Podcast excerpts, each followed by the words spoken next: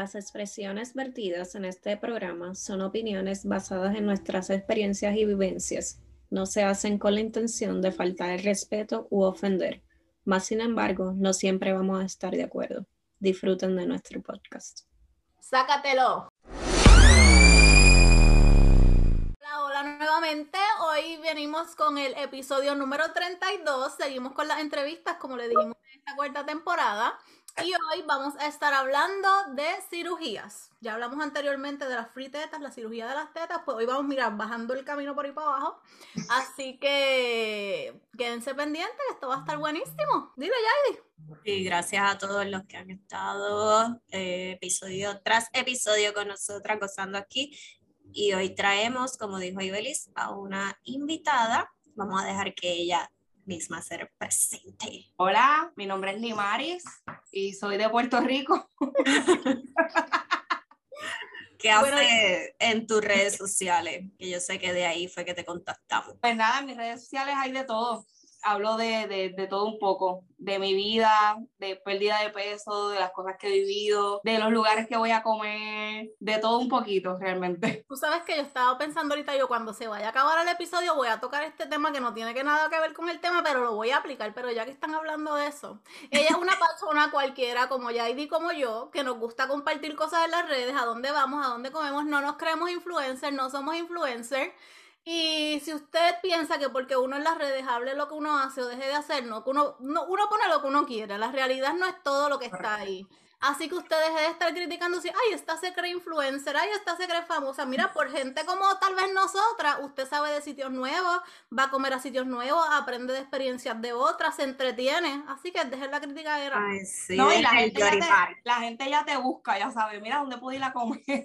Sí, porque te esperan, pero después te escriben por inbox. Mira, yo vi una vez esto. O sea, vamos a parar esa crítica ya. Si no te gusta la que se cree influencer, dale un follow y ya. Pero ese no es el tema de hoy. El tema de hoy vamos a estar hablando con Limaris y como pueden haber visto en el título, no sé cuál va a ser, pero anyways, ella recientemente se hizo una abdominoplastía y de su experiencia, ya que hablamos de las tetas y ahora vamos a hablar de abdomen, que sabemos que otras tienen intereses porque pedí preguntas en las redes sociales y tengo un montón, vamos a tratar de hacerlas rapidito. Y bueno, pues una de las primeras, traté de ponerlas en orden de lo que yo creo que son los sucesos, pero no sé. Una de las primeras es en qué momento o qué pasó que tú decidiste hacerte esta cirugía? Pues la razón de mi cirugía viene por un proceso bien largo de casi 8 años, que yo pesaba 270 libras y empecé a perder peso. Obviamente la manera que empecé a perder peso fue con batidas, este, ¿verdad? Con, con Herbalife. No hacía ejercicio, por lo cual obviamente hubo mucha flacidez. Este, una vez yo decido hacerme la cirugía, realmente estaba como entre, entre 3 y 2, pues porque la gente me empieza a preguntar, yo no tengo hijos. Y me empieza a preguntar como que, y que, y, pero espera que llegue un bebé y después te opera. Y la realidad es que, pues nada, yo decidí hacerlo porque realmente el día que me operaron, ahí yo noté que realmente la flacidez era demasiada en el área de abdomen. Tenía 6 libras de abdomen, o sea, de, de pellejo, básicamente. Eso fue lo que te sacaron. Eso fue lo que me sacaron del abdomen, correcto. Y antes de que siga, déjame decirle esto a la gente, no sea tan presenta. ¿Quién le han dado opiniones de que si va a tener un bebé o que si espere, deje de estar opinando de la vida de los demás y del cuerpo de los demás por el amor a Cristo? Eso, es bien normal, bien normal. Pero un ejemplo, pasaron ocho años desde que empezaste a bajar esas 270 y pico de libras, pero que fuese como que último que tal vez tú dijiste no, ya yo voy a buscar Pues mira, lo que me, me llevó ahí es que realmente yo me estaba dando hasta masaje y yo decía, Dios mío, con los masajes tuve cambio pero la, una vez la piel está demasiado flácida, tú no, la, piel no vuelve a ser lo mismo, ¿entiendes? Y viendo un día en Netflix un, un, show de esto, de como que entre cirugía o, o, no me acuerdo, pero la cirujana decía que no importaba lo que tú hicieras, la piel no vuelve a su lugar. Y dice, oh, y ya mucho, hace mucho tiempo yo lo, sé, lo estaba pensando realmente. Y un día me levanté, ya yo sigo muchos cirujanos, este, dije voy a sacar cita. Y vamos a ver qué pase. Y si pasa, estaba para mí, literal. ¿Y cómo cogiste así lo? ¿Cómo escogiste así el cirujano? ¿Fuiste viendo muchos cirujanos? pues yo sigo por las redes sociales muchos cirujanos, este, y la realidad es que entre los trabajos que estaba viendo, me gustaba mucho el de mi doctora, que ella es Diana Viles, ella está en Cagua. Este, y la realidad del asunto es que cuando llegué allí, la manera en que ella te habla, ella es tan realista contigo que, que yo dije, aquí, aquí es donde me quiero quedar, literal. Pero tú hablaste con varios doctores o de todos, el más que te gustó fue ella y fuiste y te hiciste el clic. Pues la realidad es que a mí me cotizó alguien en Colombia, pero mi temor de, ok, mi principal eh, razón de operarme aquí en Puerto Rico, aunque es mucho más costoso, ¿verdad? Y eso lo sabe todo el mundo, es la seguridad, mi seguridad. Este, a mí me daba mucho temor que me pasara algo en el trayecto de venir de Colombia hacia Puerto Rico y que aquí en Puerto Rico no hay médico que te trate, ¿entiendes? Luego, a menos que vayas a hacer emergencia. Y sin embargo, yo me hice aquí, cualquier situación que tuviera aquí, mi doctora me, iba a estar ahí conmigo. Y literal, o sea, yo soy una persona, yo soy bien dura, o sea, en cuestión de aguantar dolor, pero soy bien miedosa.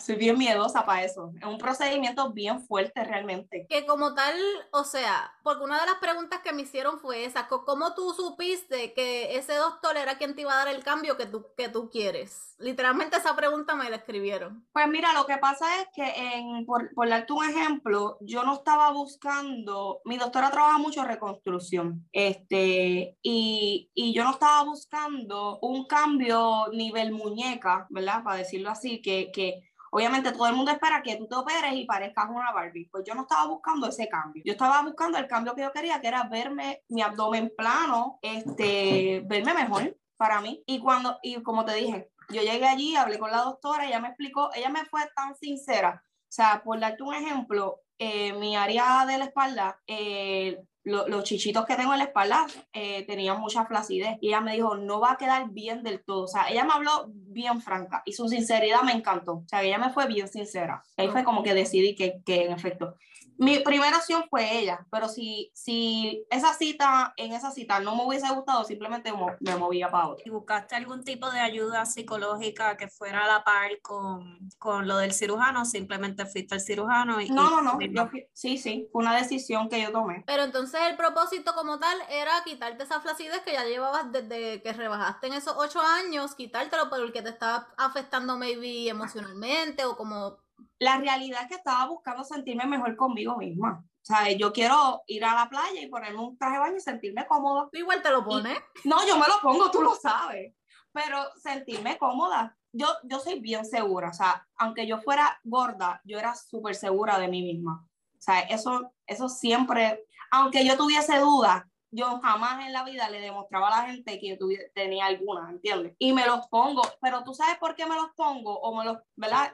Porque por eso mismo, porque hay muchas mujeres que aunque estén llenitas se cohiben de hacer muchas cosas.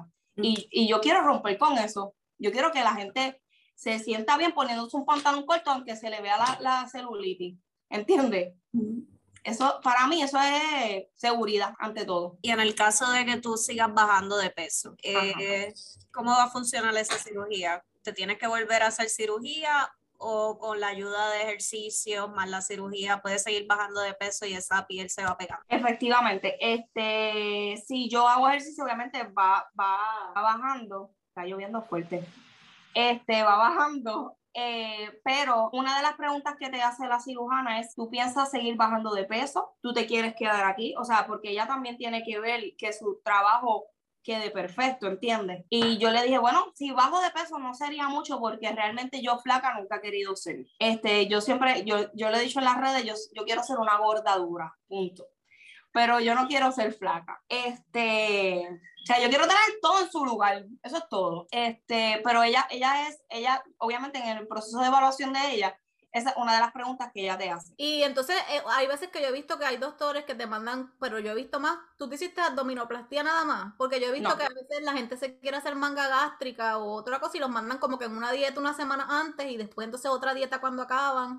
Lo que pasa es que cuando ellos te hacen la evaluación, por darte un ejemplo, tú tienes que estar en un, en un peso, bueno, en un peso y en un índice de masa corporal menos de 30. Si tú estás menos de 30 o, ¿verdad? Eh, pueden operarte. De lo contrario, te mandan a bajar de peso. En el caso mío, pues yo estaba en, en, 30 exactamente en 30. Y ella me dijo, bueno, puedes bajar unas libras, pero si no quieres bajar ¿verdad? No, no, hay problema porque yo te puedo operar con el peso que tú tienes. Y vuelvo y te digo, como eso era lo que yo quería, pues ya no, no quería como que, pues, o sea, estaba buscando perder unas libras, obviamente, pero no es como mucha, porque en este peso que yo estoy es que yo me siento cómoda. Si pudiera no, no me a hacer nada. Si pudiera darle para atrás al tiempo y antes de que comenzara a bajar de peso, ¿hubiese cambiado el estilo de cómo bajaste de peso o lo hubiese hecho igual con las batidas o hubieses incorporado quizás una dieta más balanceada con ejercicio? Pues mira, sinceramente, la razón por la cual lo hice con las batidas fue porque fue lo único que me funcionó. Yo llegué a un,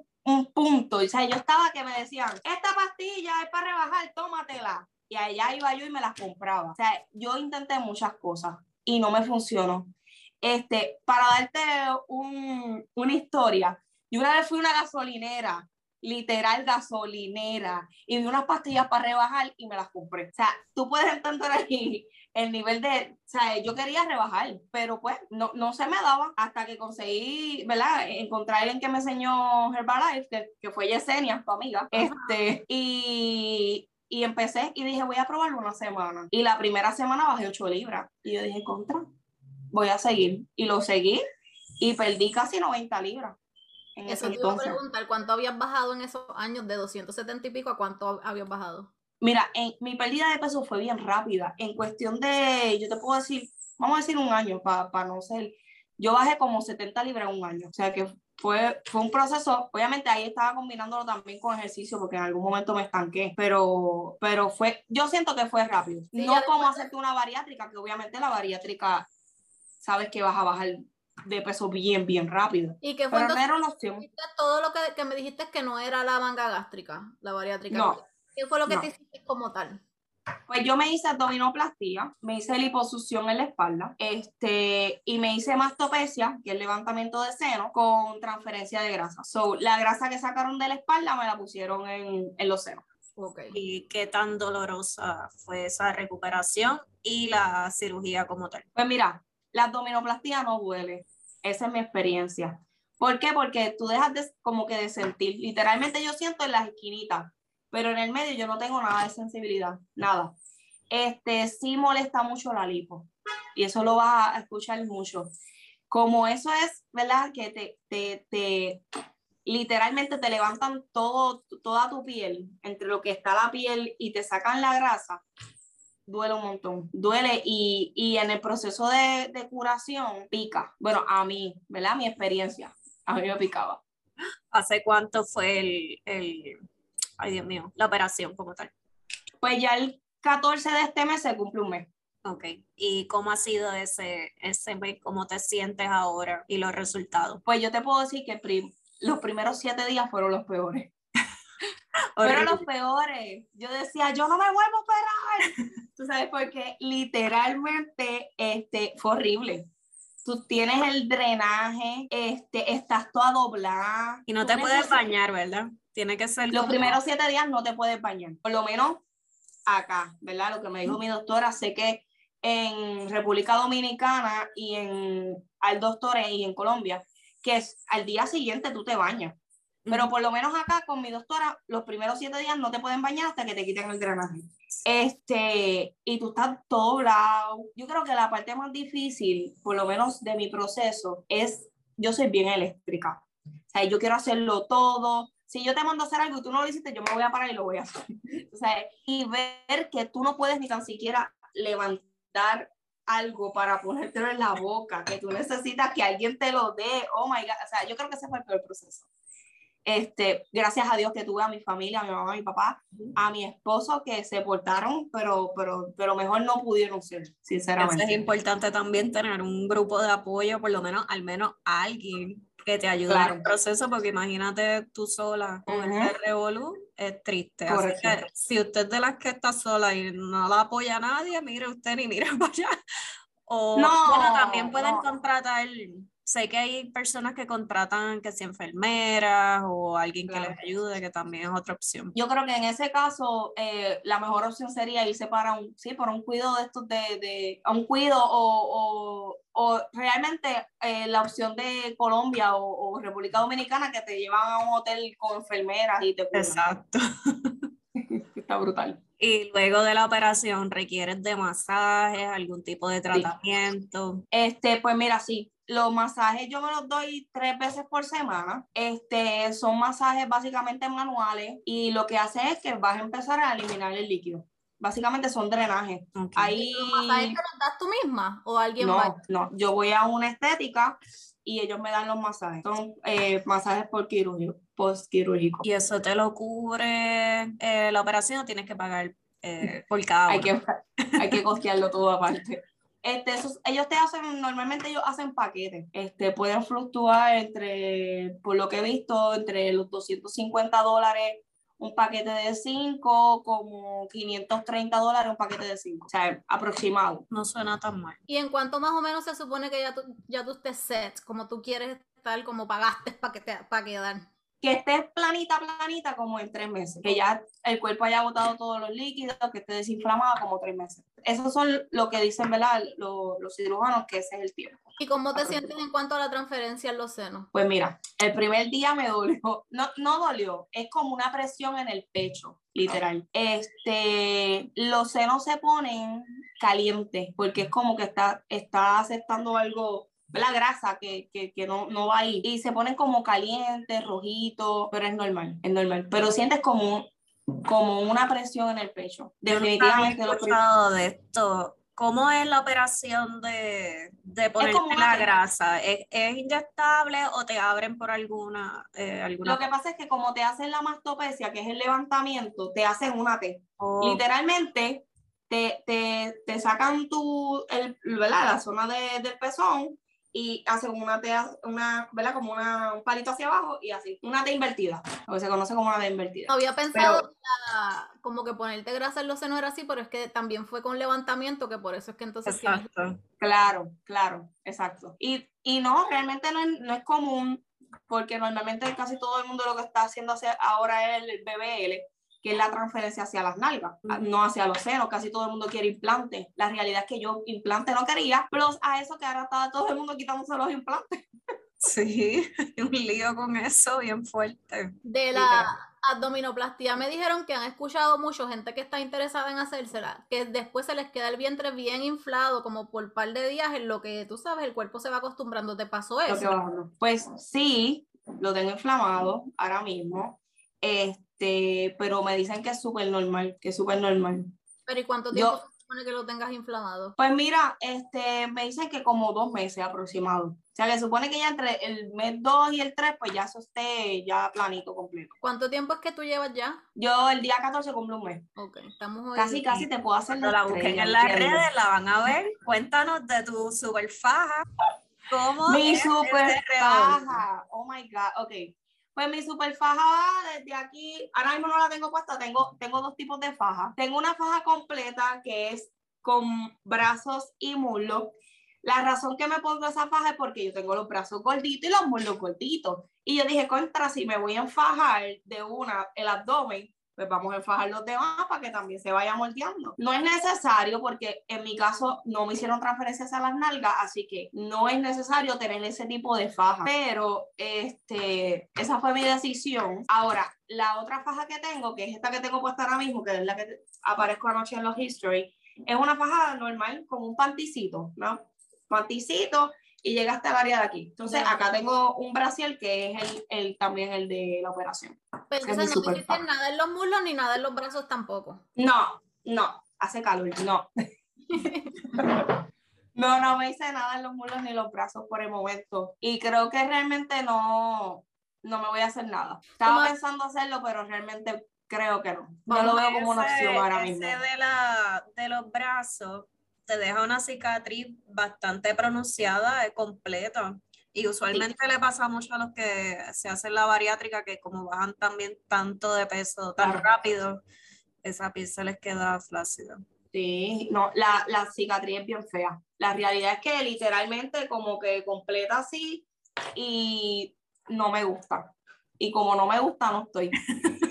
Mismo me escribieron también que qué tan linda o fea sientes que te quedó la cicatriz. Si es bien grande, si no, si cómo es la cosa.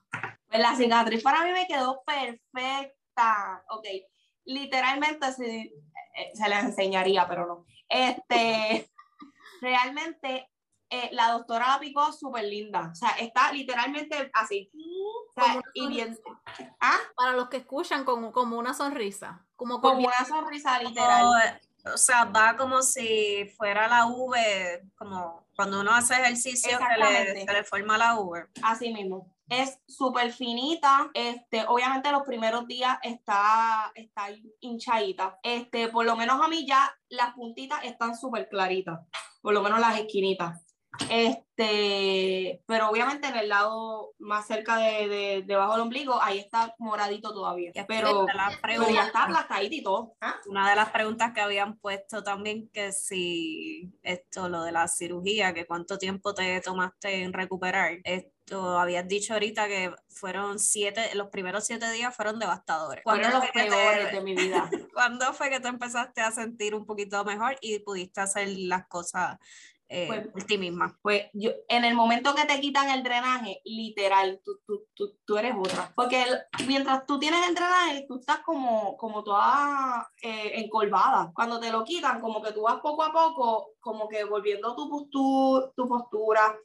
Y, por ejemplo, yo el día siguiente de quitarme el drenaje me dieron masaje. El masaje no es doloroso, pero es bien, es bien raro. Se siente bien extraño en el cuerpo. Entonces, llevas tantos días así que cuando te dan los masajes que te tienen que acostar en esa, en esa camilla, uy, se siente, tú sientes que te vas a, que te vas a abrir, pero la realidad es que no, o sea, es nada que ver. Entonces regresaste rápido a trabajar en, una semana a, las dos semanas yo cogí, dos semanas. Realmente eso es lo que dicen los médicos, dos semanas ya tú puedes trabajar. Entonces tuviste que necesitar por esas dos semanas familiares o cosas que te ayudaran a hacer todo. todo. Que es la diferencia con lo que estabas hablando, que en Colombia que tienen la casa esta y te cuidan las enfermeras, pues obviamente en Puerto Rico no, y tiene que tener alguien ayudarte.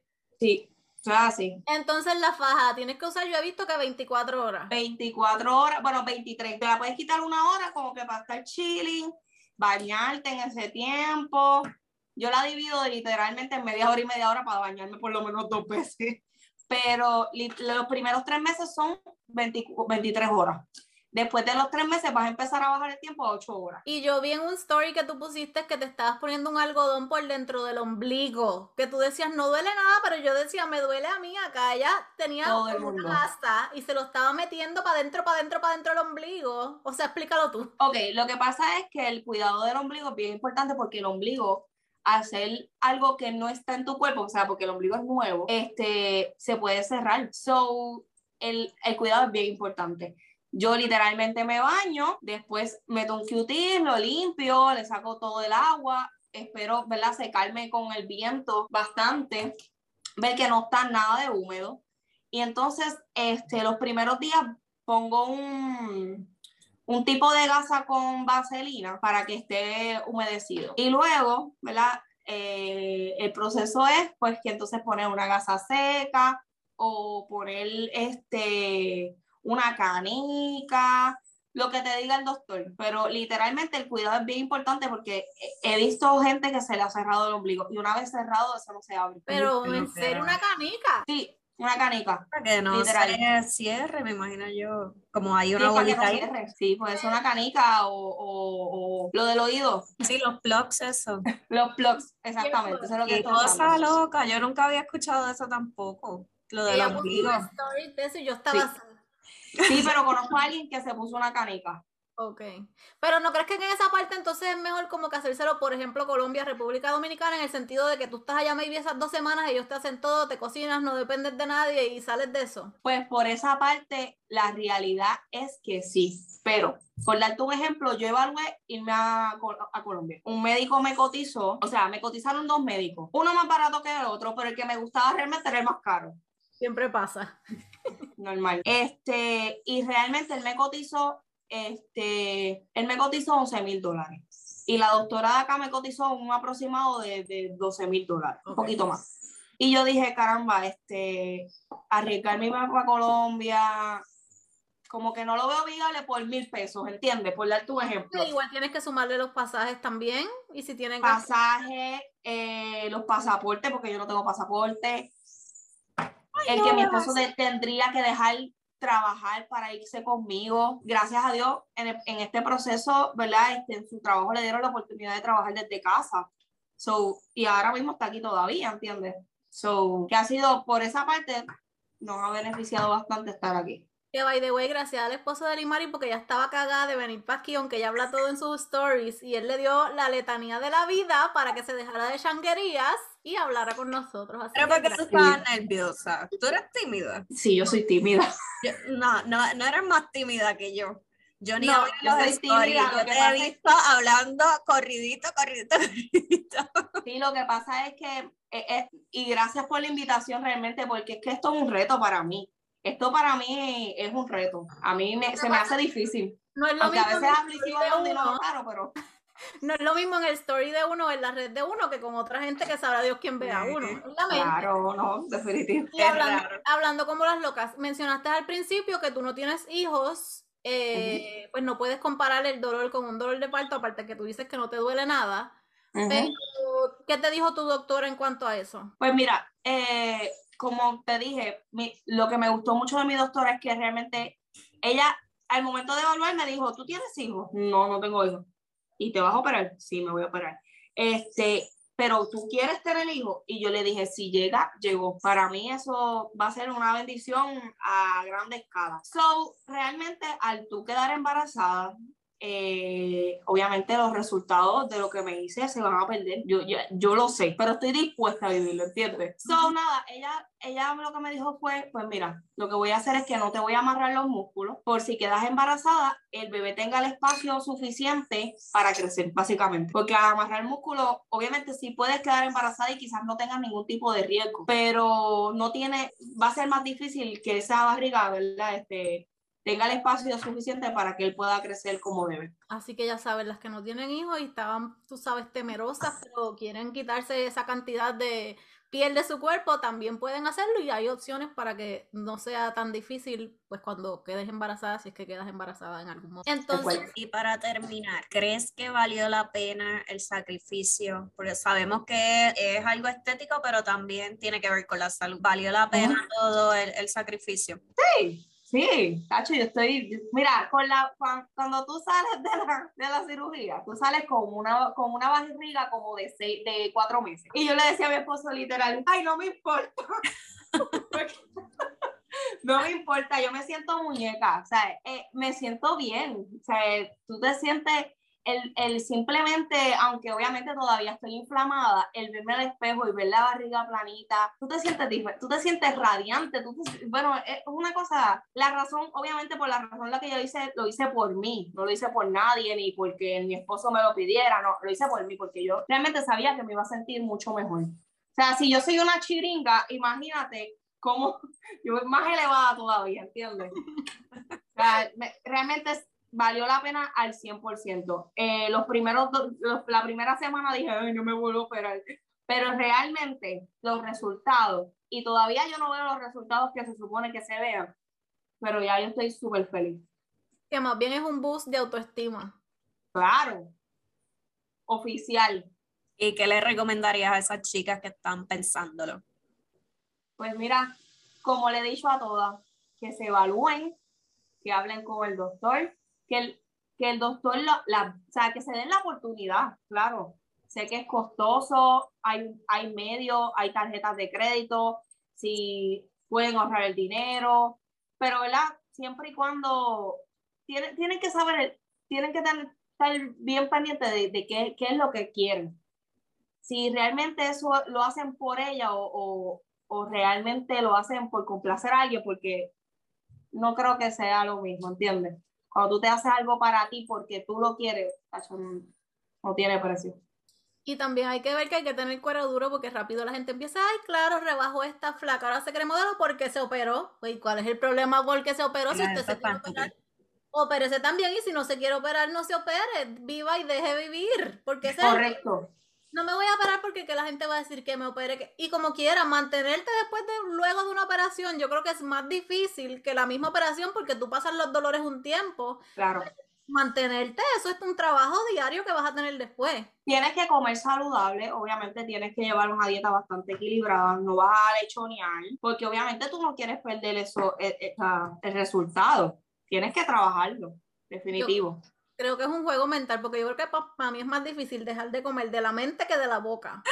Sí, es una cosa loca. A veces uno no tiene ni hambre y quiere zumbarse lo primero que encuentra por ahí. Es fuerte, es fuerte, pero se puede. Bueno, pues nada, esperamos que les haya gustado este episodio de la abdominoplastía, que me enviaron muchas preguntas, así que creo que están interesadas y como interesadas que están, compártanlo con sus familiares, con sus amigos, con todo el mundo, con el barrio, con el pueblo, para bochinche, para que aprendan o para lo que sea.